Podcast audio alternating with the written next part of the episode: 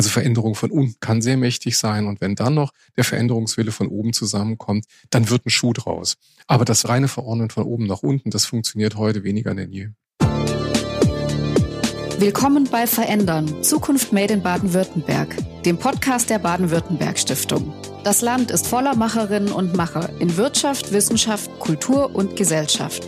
Wir sprechen mit Ihnen über Zukunftsthemen. Dabei zeigen Sie uns, was Baden-Württemberg so einzigartig macht und wie wir uns jetzt für morgen rüsten können. Mein Name ist Julia Kova, Leiterin der Kommunikation bei der BW Stiftung und ich freue mich, Moderatorin dieses Podcasts zu sein.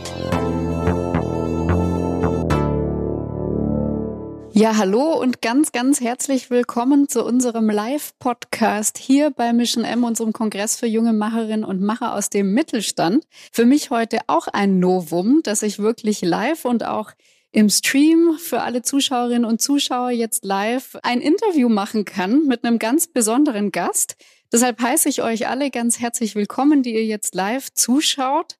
Ich freue mich sehr über Alexander Kluge.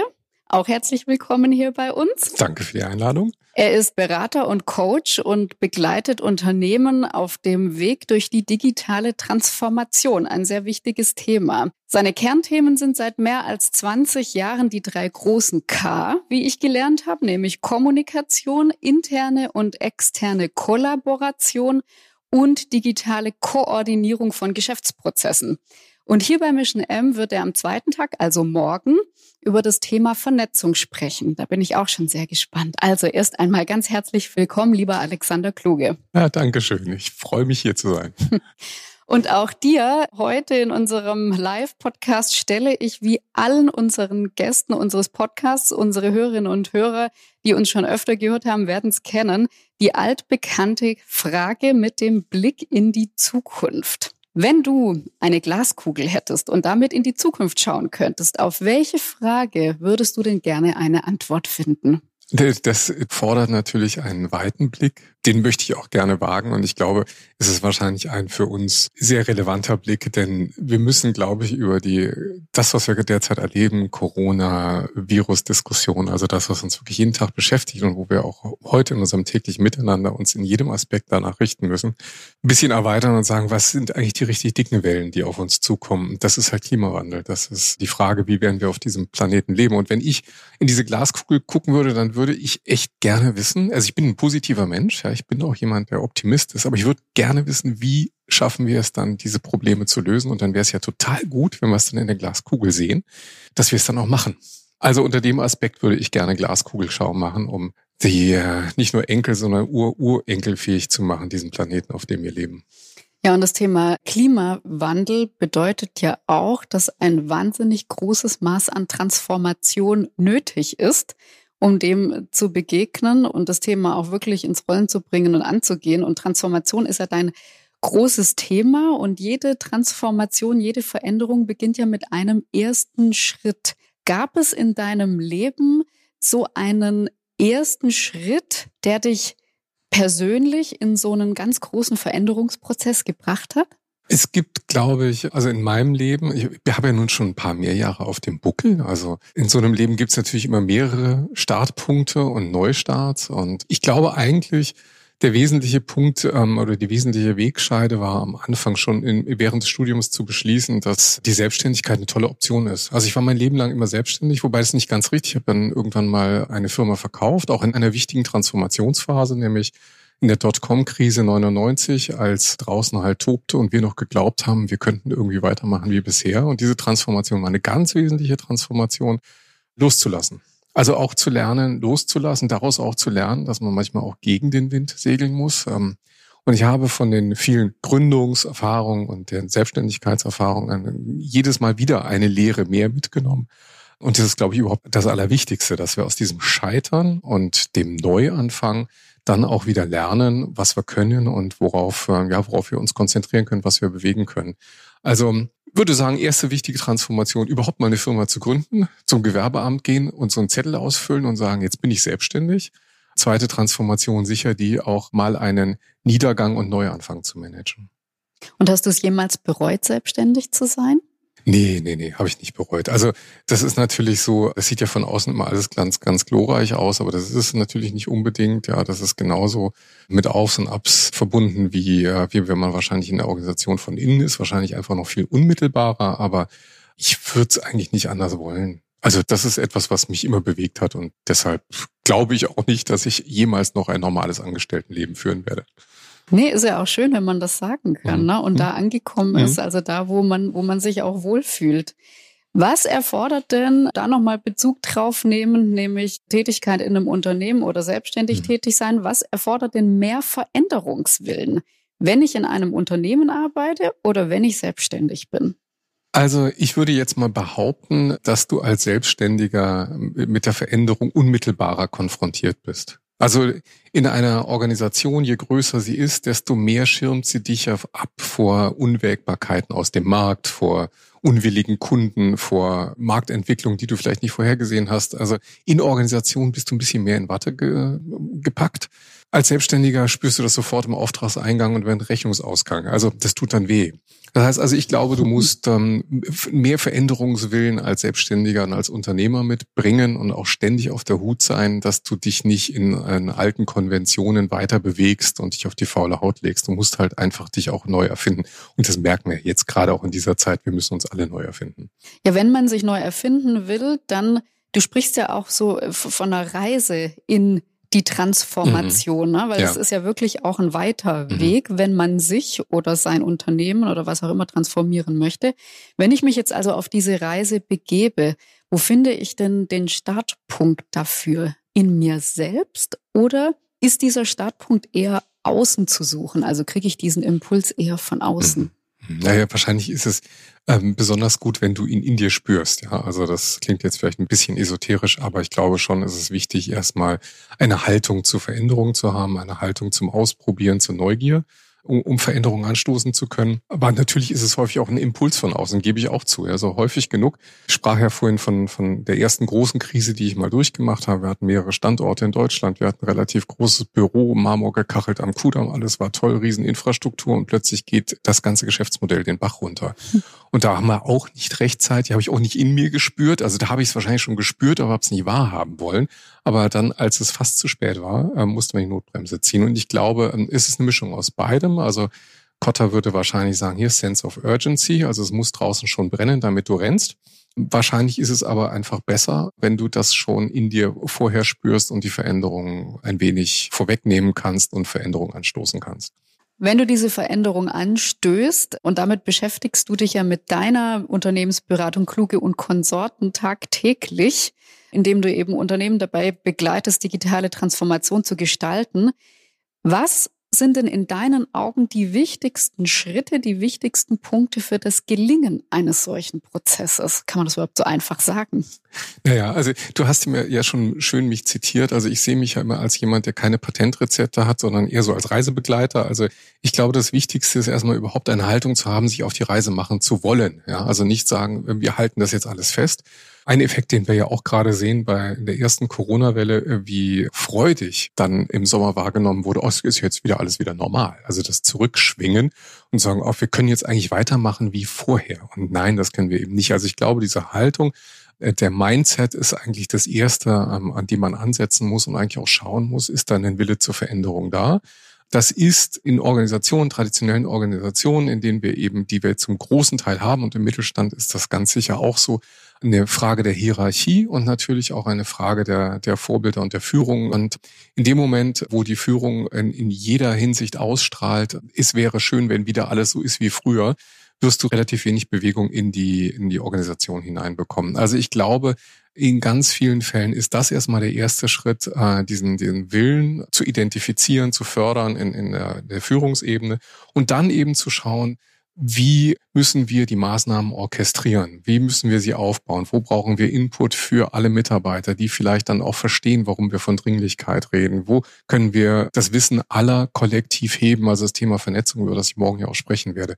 Das sind Themen, die man dann angehen kann. Aber das erste ist, glaube ich, wirklich auch die, die Sehnsucht nach dem großen weiten Meer, um da mal Saint-Exupéry zu zitieren, ähm, wecken und dann Aufbruch zu gestalten. Also dieses Thema Wille, der muss da sein. Absolut, ja. Kann ich den denn, wenn ich jetzt in der Unternehmensführung diesen Willen habe, hm. jetzt als Einzelperson hm. oder vielleicht die ganze Riege, kann ich diesen Willen top-down vermitteln? Ja, ja, ich glaube, ähm, daran sind wahrscheinlich schon viele gescheitert. Es gibt immer so schöne Zahlen, von denen ich nachher dann mal auch lese, dass sie eigentlich nicht stimmen, aber zwei Drittel oder drei Viertel aller Change-Projekte top-down scheitern eh. Das äh, kann man jetzt mal so in den Raum stellen. Vielleicht ist es gefühlt auch gar nicht so schlecht, dass man die Zahlen mal so hinnimmt.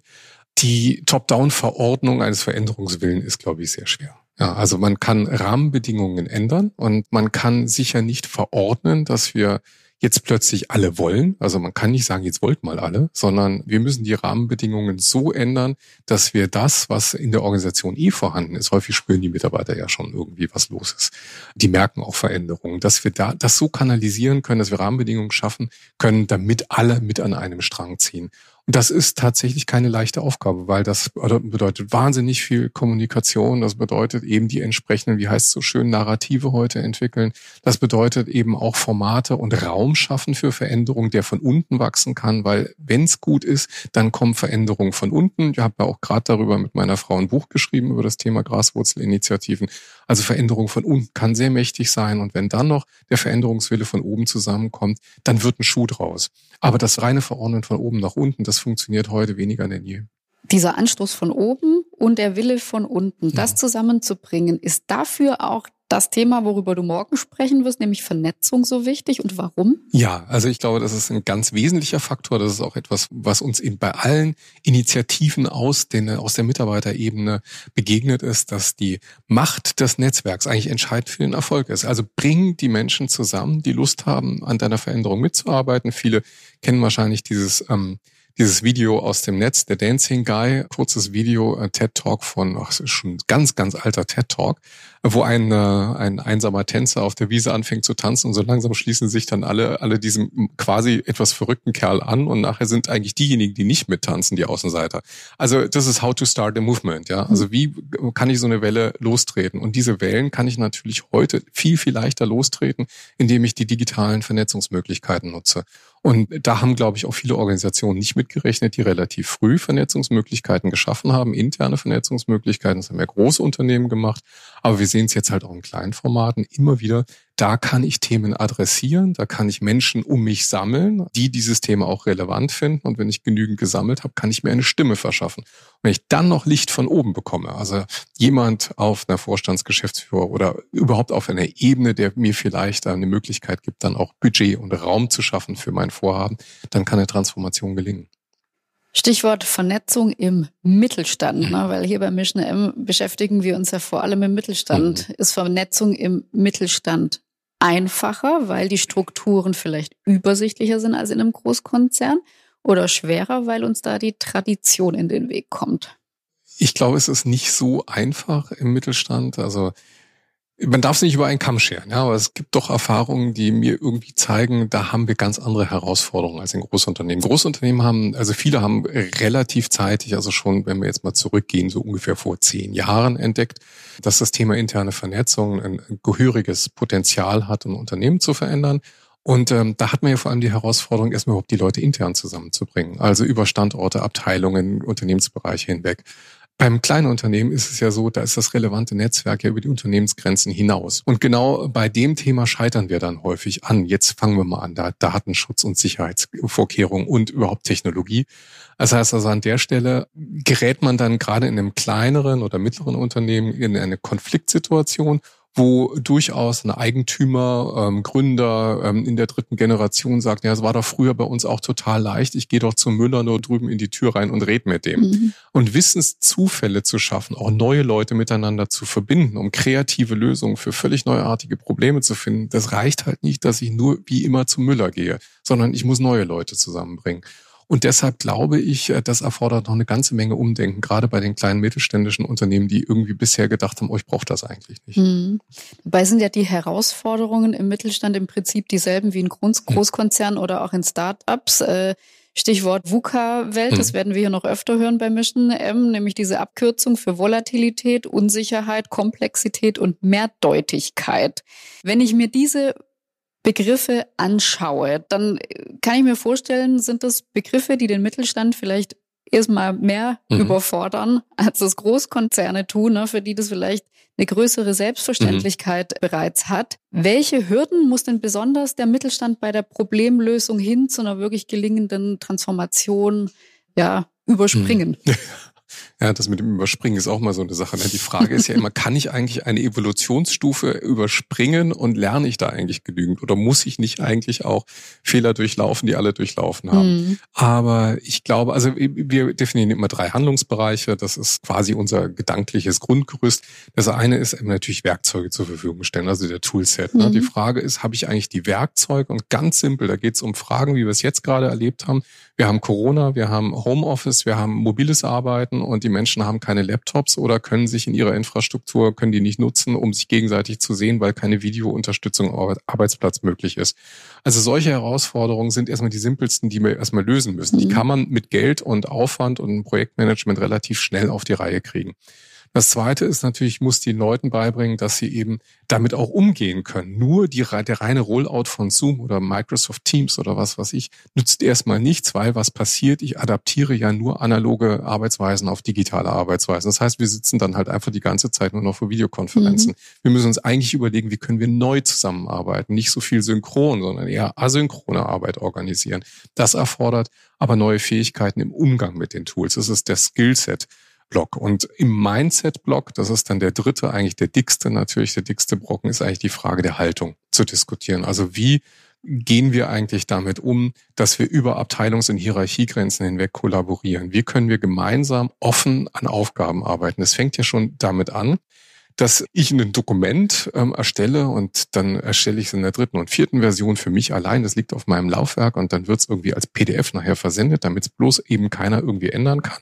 Also dieses Mein an Inhalten mhm. muss ja eigentlich zu einem Wir werden. Also zum zu dem Thema die kollektive Intelligenz von allen irgendwie einbinden heißt, ich binde frühzeitig Menschen ein, aber gehe damit auch das Risiko ein, dass ich Fehler sichtbar mache, mhm. weil es sind ja frühe Phasen von mhm von meinen Gedanken, die ich da öffentlich mache. Und das erfordert eine komplett neue Haltung, auch eine Angstfreiheit. Natürlich hängt das mit Führung zusammen. Was traut mir denn die Führungskraft eigentlich zu? Wenn ich beispielsweise relativ frühzeitig über ungelegte Eier rede, kann das sein, dass das in traditionellen Organisationen nicht auf sehr viel Gegenliebe stößt. Hm. Und an diesem Haltungsthema zu arbeiten, das ist natürlich sehr, sehr langwierig und sehr ähm, ja, sagen wir mal, auch schwierig und man erreicht auch nicht unbedingt alle. Wir müssen nur das positive Verhalten halt verstärken. Das ist dann die Aufgabe und das sichtbar machen. Also das Thema Sharing im mhm. Prinzip, ne, was ja, was ja allgemein ein großes Thema ist, ne, mhm. ob das jetzt bei Autos oder was auch immer mhm. ist, ins Unternehmen genau. integrieren. Das ist dann so ein bisschen der Schlüssel. Ja, ja, und das auch vorleben, ne, das auch vorleben, auch sichtbar machen. Ich meine, wir sehen es jetzt so langsam in, in auch in deutschen Organisationen, in amerikanischen gibt's ja da so, so Typen wie den John Ledger von der Telekom in den USA, die halt also wahnsinnig präsent sind in digitalen Medien. Und bei uns ist das ja noch sehr, sehr mit Zurückhaltung und gerade im deutschen Mittelstand. Ne, also, nee, wir wollen eigentlich nicht Selbstdarstellung. Bei uns ist Diskretion vor allem ein ganz wichtiges Mittel. Die digitalen Medien, die wollen wir eigentlich sowieso nicht, weil mhm. da sind ja die Bösen wie der Trump. Und ähm, diese Haltung aufzubrechen und sagen, nein, das ist wichtig, weil wir können zuhören. Das ist eine Sensorik. Und das versuche ich auch Führungskräften immer zu erklären. Das Wichtige ist eigentlich, dass wir diese Sensorik nutzen können, um zu sehen, was passiert eigentlich in unserer Organisation, was passiert im Markt, also nach innen und nach außen zu horchen. Und das kannst du in der heutigen Zeit eigentlich nur, wenn du direkt das Ohr dran hast. Ja. Das ist tatsächlich eine, eine große Herausforderung, insbesondere bei traditionellen Unternehmen. Mhm. Jetzt hast du aber selbst schon oft mit KMU zusammengearbeitet und KMU in, in diversen Prozessen gecoacht und begleitet. Hast du da ein Beispiel für eine besonders gut gelungene Transformation? Naja, ich glaube, es gibt eine Menge prominente Beispiele, in der wir sehen, wo eine neue Generation, also gerade bei Familienunternehmen, also da, da sehen wir, wir sehen momentan Mengewechsel in Familienunternehmen, wo jüngere Generationen kommen, wo der Fabian Kienbaum jetzt eben Kienbaum umbaut oder der Max Fiesmann eben Fiesmann irgendwie digital ausrichtet. Mhm. Und ähm, ich finde, wenn man auf Fiesmann schaut, dann ist das eine sehr, also eine, eine wirklich tolle Story, die dort entwickelt wurde und die das Team dort auch gerade baut. Mit allen Wenns und Abers und, und, und Hürden, die sie da gehen, aber darüber wird halt dann auch offen gesprochen. Und wir, haben eine Reihe von Organisationen auch begleitet an der Stelle und immer wieder auch gemerkt, wie wahnsinnig schwer es dann auch ist, diese alten Verhaltensmuster zu brechen. Was heißt zu mhm. brechen? Ja? Also zu überwinden, gemeinsam zu überwinden, vor allem eben indem wir versuchen, den Prozess für alle zu öffnen. Also relativ populär, dass wir haben relativ lange die, ähm, die Deutsche Messe AG begleitet bei ihrer Transformation und haben da auch gemeinsam mit dem Chief Digital Officer und dem, dem Digital Office versucht, eben die Masse der Leute zu erreichen. Und da war ein ganz wichtige Maßnahme eben diese Kommunikation, die Zusammenarbeit, die Formate, in denen wir offene Formate veranstaltet haben, zu denen alle kommen können, indem wir versucht haben, gemeinsam die Dinge irgendwie nicht nur zu informieren, sondern eben auch das Feedback zu bekommen. Mhm. Also weg von frontal, ich verkünde den Wandel eben hin, wir gestalten ihn zusammen. Und ich sage nicht, dass das leicht war. Ich meine, die stehen jetzt natürlich vor ganz anderen Herausforderungen in Zeiten von Corona. Aber das sind Dinge, die auch mit dem Thema, was ich auch morgen ansprechen werde, mit dem Thema vernetzte Arbeitshaltung wahnsinnig viel zu tun haben. Ihr werdet ja heute auch eine Session haben zum Thema Working Out Loud mit der Kata Krenz. Dieses Format Working Out Loud, das wir dort auch eben eingeführt haben, ist ein, ein so mächtiges Instrument, um A, dem Mitarbeiter wieder zu zeigen, du kannst selber wirksam werden. Mhm. Und dieses Selbstwirksamkeitsthema ist ein, ein großes Thema. Du kannst eben auch selber etwas verändern, pack es an, die Spielräume sind da. Und das spürbar zu machen und auch sichtbar zu machen und auch nach außen zu dokumentieren, das ist dann häufig auch unsere, unsere Aufgabe. Und dafür auch Mut zu machen. Das ist ja, eigentlich sind wir oft Mutmacher. Gibt es denn besonders gute New Work Methoden? Working mhm. Out Loud hast du jetzt gerade mhm. schon als Beispiel genannt, die besonders gut in mittelständischen Unternehmen funktionieren? Äh, ich glaube, da gibt's keine Patentrezepte. Also wir sehen die Methoden, ich glaube, in vielen mittelständischen Unternehmen ist zumindest da, wo auch Software entwickelt wird, beispielsweise wo IT-Abteilungen sind, da ist dann relativ schnell über Scrum und Co. diskutiert worden. Also welche agilen Methoden können wir bei uns mhm. einsetzen? Wir haben teilweise in Unternehmen auch erlebt, dass, äh, dass das Thema Selbstorganisation stärker gefördert wird, dass mhm. es selbstorganisierte Inseln gibt, ähm, dass es teilweise eben sogar Versuche gibt, eben auch das, das ganze Unternehmen in der Richtung umzubauen, weniger Hierarchie, mehr Selbstorganisation, weg von der Position in der Stelle, der Stelle in der Hierarchie hin zu mehr Selbstorganisation in Form von Rollen, wo ich eben nur temporär bestimmte Rollen innehabe. Also diese, diese Experimente sehen wir schon. Ich glaube nur, es gibt kein Patentrezept. Also ich erschrecke immer an dem, in dem Moment, wo ich zu einem Unternehmen komme und die sagen dann auch, wir machen jetzt, also wir bauen unsere ähm, Organisation agil um und wir haben uns überlegt, wir machen das jetzt wie bei Spotify. Ja, und dann heißt dann, wir haben jetzt auch Tribes und wir haben Chapter und wir haben, also diese ganze mhm. berühmte Spotify-Organisation, wo Spotify selber sagt, hey, das haben wir uns ausgedacht, mhm. aber ob ihr, ob das bei euch in eurer Umgebung wirkt, sei mal dahingestellt. Und ich mhm. glaube, auf diesen, deshalb wieder das Motto Reisebegleitung, auch was ich gerne immer vor mir hertrage, ja. Das ist eine Reise. Das muss, da muss man Dinge ausprobieren. Manche zünden, manche nicht. Mhm. Aber man sollte eben nicht von Anfang an sagen, das passt nicht. Lass es uns einfach ausprobieren. Lass es uns an Ecken ausprobieren, wo es vielleicht am Anfang nicht so weh tut und schauen, ob wir vielleicht irgendwie in dem einen Bereich agiler arbeiten können, in einem anderen Bereich wird das vielleicht nicht funktionieren. Das muss man ausprobieren. Wie schaffe ich es denn in einem Familienunternehmen, mir genau diese Familienmitglieder, die das Unternehmen führen, an die Seite mhm. zu holen bei so einem Prozess? Weil die werden ja auch entscheidend sein, damit das Ganze überhaupt fußt und auch mhm. natürlich langfristig mhm. bestehen kann. Ich habe tatsächlich den Eindruck, ähm, dass das in, in vielen Fällen, also mein persönlicher Eindruck, ist es gar nicht so schwer. Man muss es einfach nur mal versuchen. Also man mhm. muss eigentlich mal drüber reden. Ja. Man muss mal drüber reden, man muss auch Angebote machen, natürlich Inspiration vielleicht auch liefern. Das kommt jetzt immer auf die Größe der Entscheidergruppe an, mit der man es zu tun hat. Äh, manchmal ist es eben einer, der sowieso überzeugt ist. Also Max Hiesmann muss man halt nicht überzeugen. Der ist an sich einer, der dann losrennt und macht. Der muss halt nach innen mit seiner Familie entsprechend kommunizieren. Aber äh, in vielen anderen Fällen gibt es dann eben die Möglichkeit, auch Inspirationen zu schaffen, indem man eben über den eigenen Tellerrand hinausguckt, schaut, wie machen es die, wie machen es die. Also im Sinne von, wir wären einfach mal teilnehmende Beobachter in solchen, äh, in solchen Unternehmen, die in bestimmten Situationen und in bestimmten Umfeldern schon Transformation sichtbar leben und geschafft haben. Ich glaube, man erreicht sie schon. Es ist manchmal eben ein sehr aufwendiger Kommunikationsprozess. Weil du jetzt schon ein paar Mal das Wort Hierarchien genannt mhm. hast, sind denn Hierarchien per se was Schlechtes? Muss man die abbauen oder gibt es auch Vorteile ja. von Hierarchien? Ja, super Frage, Julia, genau. Ja, das ist nämlich genau die Diskussion, die stellt man natürlich immer in irgendwelchen oder die Frage, die stellt man immer in irgendwelchen Kreisen, wenn wir über, äh, über Selbstorganisation reden. Mhm. Und Hierarchie heißt dann immer, ist irgendwie fast was Böses. Ne? Und das sehe ich überhaupt gar nicht so. Ähm, Hierarchie gibt Schutz. Hierarchie gibt auch eine, eine, eine, gewisse schnelle, eine Sicherheit, schnell Entscheidungen umzusetzen.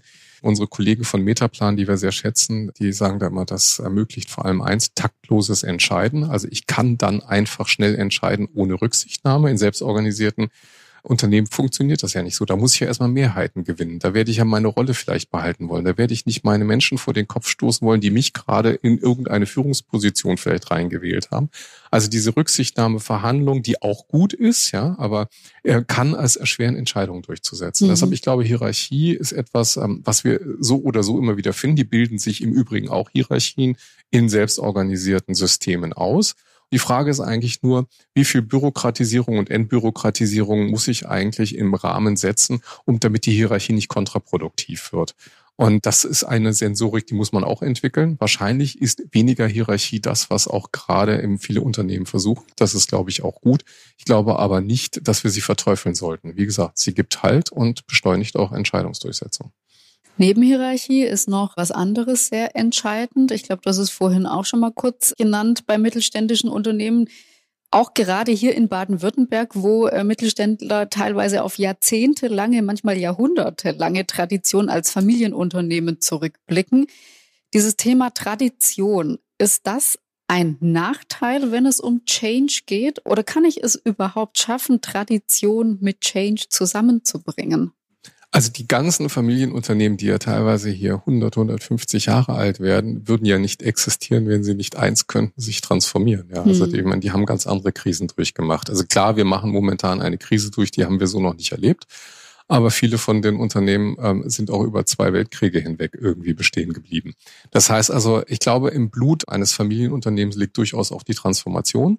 Und da ist dann einfach nur entscheidend, kriegen wir eigentlich diese Macht und den Schwung, dieses Veränderungswillens eigentlich auch heute wieder auf die Straße. Und ich glaube, das meine ich zu beobachten, dass das vielen ganz gut gelingt. Da sind wir oft skeptischer, als wir eigentlich sind. Aber es kann natürlich auch sein, bei einigen Organisationen. Auch das sieht man derzeit natürlich leider, die relativ schwerfällig reagieren, die vielleicht auch lange sich ausgeruht haben auf äh, den Lorbeeren der letzten sehr fetten Jahre. Und das wird natürlich jetzt dann schwer. Aber ich glaube nicht, dass traditionell aufgestellte Unternehmen weniger transformationsfähig sind. Das glaube ich nicht.